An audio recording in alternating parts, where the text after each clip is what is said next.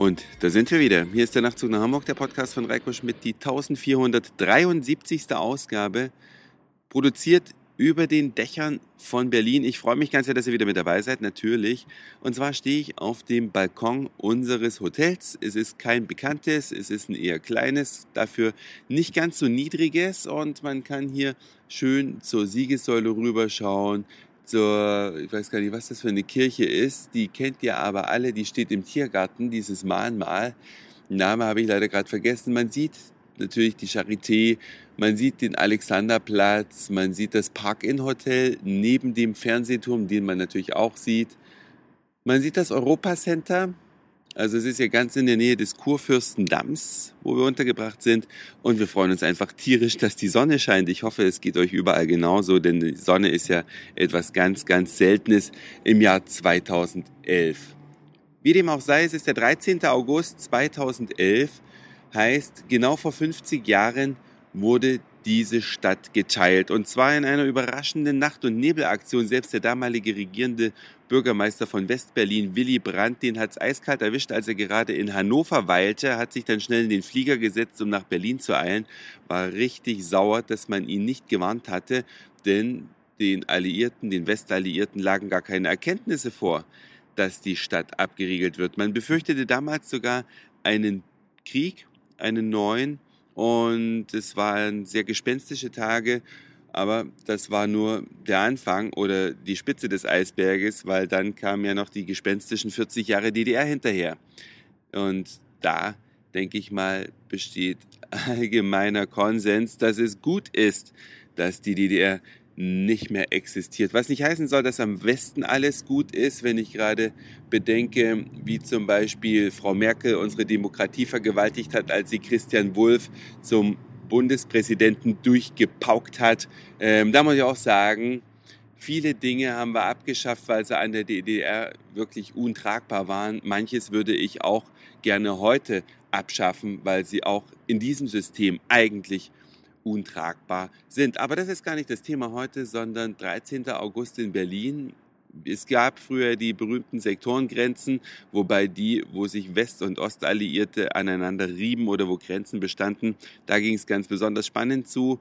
Der berühmteste Grenzübergang, das ist sicherlich der mit der Nummer C. Ja, die Amis, die haben ja die Dinge durchnummeriert mit Buchstaben A, B, C und weil man auf Englisch eben das Alphabet anders buchstabiert, bei uns ist ja C der Cäsar, aber bei den Amis ist es eben Charlie. Deswegen ist der Checkpoint Charlie auch so berühmt geworden als Grenzübergang. Und heute überquert man die Sektorengrenzen, die ehemaligen, und merkt es gar nicht mehr. Und eine ganz besondere Art, dies zu tun, ist Untertage. Und zwar mit der U-Bahn, gibt es hier ein ganz besonders interessantes und schönes Erlebnis, was wir gestern Abend auch genossen haben. Und das möchte ich euch heute sehr ans Herz legen, sehr empfehlen. Es geht um eine U-Bahn Cabrio Tour.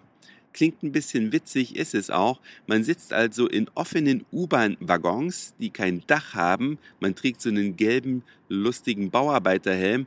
Es sind circa ja, 150 Leute. Man sitzt in zwei Reihen und blickt, sitzt quasi quer. Man äh, guckt quasi entweder Richtung Bahnsteig oder Richtung Wand, wenn man abfährt. Aber die Fahrtrichtung wechselt mehrfach während der Tour und man bekommt Berlin von unten erklärt.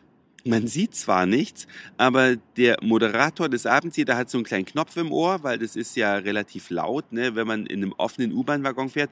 Und dieser, äh, dieser U-Bahn-Zug, der ist natürlich im ganz normalen Netz unterwegs. Das heißt, es kommen einem andere Linien entgegen, man wird auch von anderen Linien überholt. Das Schöne ist aber, dieses Ding fährt nicht nur auf einer Linie, sondern auf verschiedenen Linien. Da gibt es sogenannte Überführungsgleise, wo man von einer zur anderen Linie kommt, sodass man dann so einen Ring unter der Stadt fährt und dabei mehrfach die ehemalige Sektorengrenze überfährt. Man lernt viel über Atombunker, die Untertage sich befinden, einfach indem man große Tore eingebaut hat, sogenannte Schwenktore, und damit konnte man große U-Bahn-Stationen abschotten. Das wäre dann unter anderem an einer Stelle ein Bunker für 3500 Berliner gewesen. Man lernt viel über Wasserunterquerungen, was alles schiefgehen kann, warum die Bahn so gebaut wurde, warum es so viele verschiedene Bauabschnitte gibt, warum ein Tunnelstück teilweise anders konstruiert ist als das nächste. Also so eine U-Bahn-Cabrio-Tour ist was, was man mal erlebt haben sollte. Findet ihr auf der Seite der Berliner Ver Verkehrsbetriebe, die BVG heißt, also www.bvg.de. Jetzt fragt sich jeder, warum heißen die Berliner Verkehrsbetriebe nicht BVB? Ja, ganz einfach, weil es eigentlich Berliner Verkehrsbetriebe AG heißt. Und da kommt dann das Gustav, der Gustav her, der hinten dran hängt. Also, wenn ihr euch mal schlau machen wollt, das ist was für Berliner die meisten Berliner, die ich kenne, haben noch keine U-Bahn-Cabrio-Tour gemacht. Es ist auch was für Auswärtige, die schon oft in Berlin waren und vieles schon gesehen haben, aber das fehlt noch. Es ist sehr amüsant und unterhaltsam, weil der Moderator macht es wirklich exzellent. Die circa zwei Stunden, die man unter Tage da lang fährt. Es gibt eine Pinkelpause zwischendrin und dann geht's auch weiter. Wenn ihr euch dafür interessiert, kann ich nur eins sagen.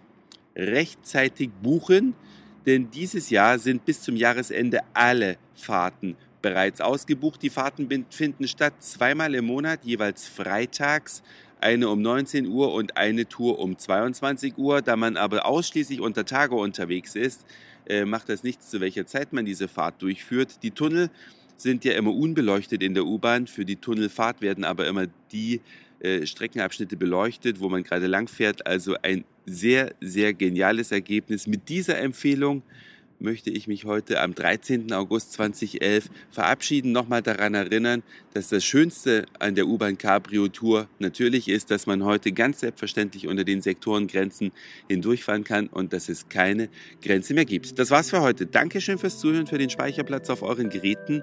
Ich sag Moin, Mahlzeit oder guten Abend, je nachdem, wann ihr mich hier gerade gehört habt und vielleicht hören wir uns schon morgen wieder. Euer Reiko.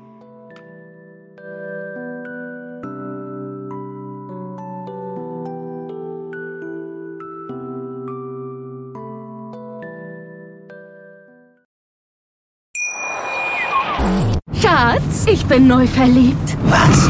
Da drüben. Das ist er. Aber das ist ein Auto. Ja, eben. Mit ihm habe ich alles richtig gemacht. Wunschauto einfach kaufen, verkaufen oder leasen. Bei Autoscout24. Alles richtig gemacht.